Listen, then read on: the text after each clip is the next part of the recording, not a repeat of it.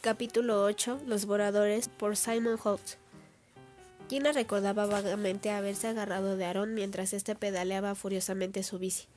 Gina, ¿me escuchas? No te sueltes. Cegada de dolor se mantuvo firme y se enfocó lo mejor que pudo en la voz de su amigo. Se despertó para ver la cara fruncida de Eben sobre ella. Su suave mano sostenía la bolsa de hielo sobre su nariz. Gina hizo una mueca, tenía la piel debajo del ojo hinchada y tierna. Aaron estaba parado detrás de Eben, mordiéndose los labios de preocupación. Ella se reclinó sobre un pequeño diván victoriano. Detrás de éste se encontraba una vitrina alta llena de libros que parecían ser antiguos. Un gato naranja con un colmillo pronunciado acechaba en el pasillo trasero. Estaban en el departamento de Eben, arriba de la librería. No tienes huesos rotos, pero sí tendrás algunos moretones, dijo Eben. Aaron se inclinó acercándose. Feliz Navidad, ¿eh? Sonrió y le acarició el cabello. Supuse que no querrías tratar con mi mamá y preguntándote por qué tu nariz parece una ciruela y por eso te traje hasta acá.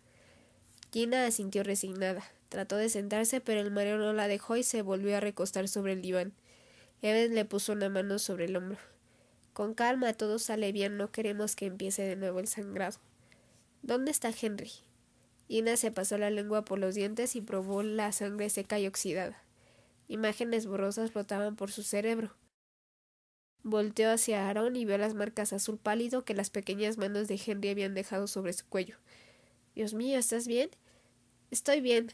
Como por reflejo la mano de Aaron tocó su cuello. Supongo que Henry sigue en casa, inquirió él. ¿Solo? Por ahora. Tengo que irme. Mi papá. Gina trató de ponerse de pie tambaleándose. Me va a matar si se entera de que dejé a Henry solo en casa y por si fuera poco en Navidad. Siéntate, Gina, dijo Eben. Gina volvió a recostarse sobre el diván. Henry mató al general Rechinidos, dijo Aaron. Lo sé. Gina pasó saliva notoriamente. La garganta le quemaba. Creo que lo supe antes que tú.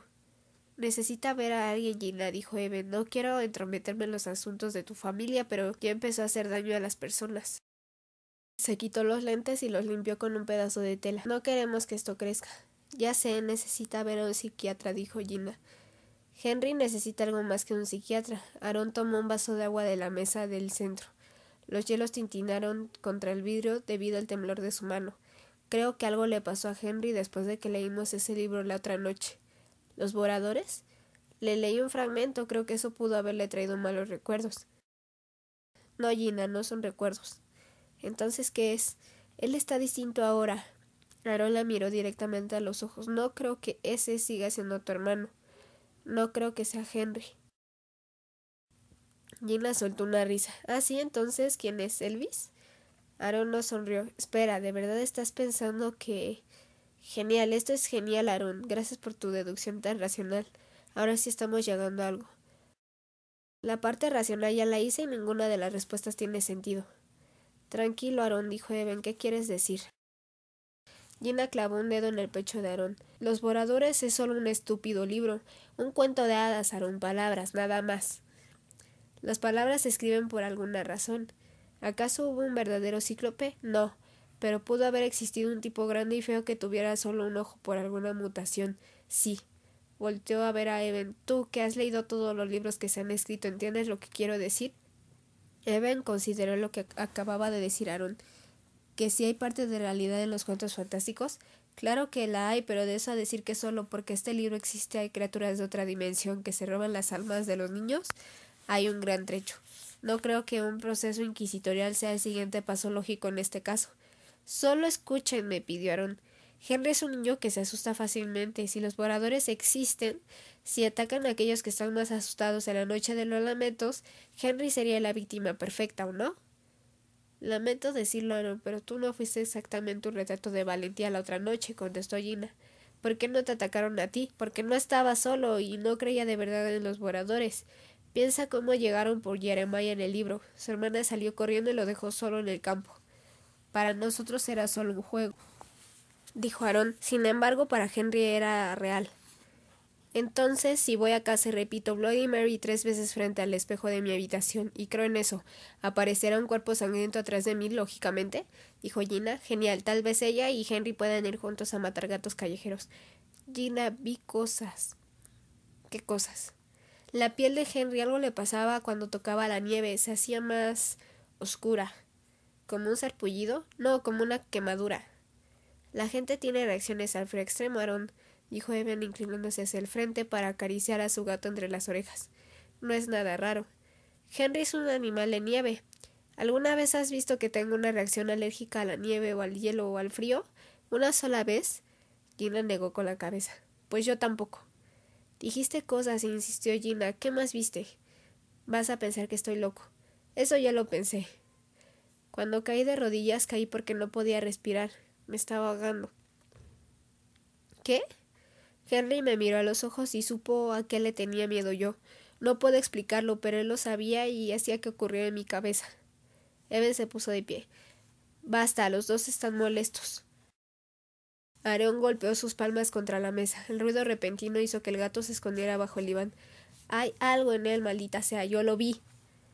¿Qué viste, Aaron? preguntó Evan. Descríbelo. Estábamos cara a cara y vi algo detrás de sus ojos. Gina frunció el ceño. ¿Sabes qué creo? Que creíste ver algo y no te culpo por eso. Él te estaba ahogando y te asustaste. El miedo provoca cosas raras y la verdad tú tienes miedo hasta de tu propia sombra. Al ver la reacción en la cara de Aaron, Gina instantáneamente se arrepintió de lo que había dicho. Disculpa, no era mi intención. Sí, sí lo era y no me importa. Soy un cobarde y eso es cierto.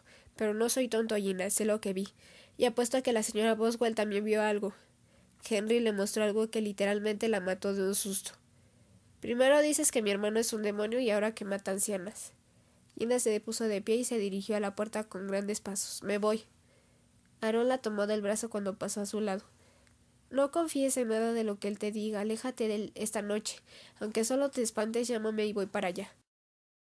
Gina soltó su brazo y bajó las escaleras, salió a la banqueta y se concentró en poner un pie delante del otro. No quería pensar. Su mente era como un castillo medieval, con sus esperanzas encerradas dentro y las palabras de Aaron sitiándolo. No, creo, que, ese siga siendo tu hermano. No, creo que sea Henry. Un Mustang rojo redujo su velocidad y empezó a andar con un bramido de motor muy lentamente a su lado. La ventana bajó y Quinn la llamó desde atrás del volante.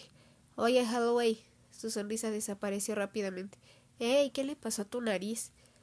La mano de Gina voló hacia su cara. Se le había olvidado que se veía como un punching bag. Un accidente en el trineo, contestó. Genial, qué chica de quince años todavía anda en trineo.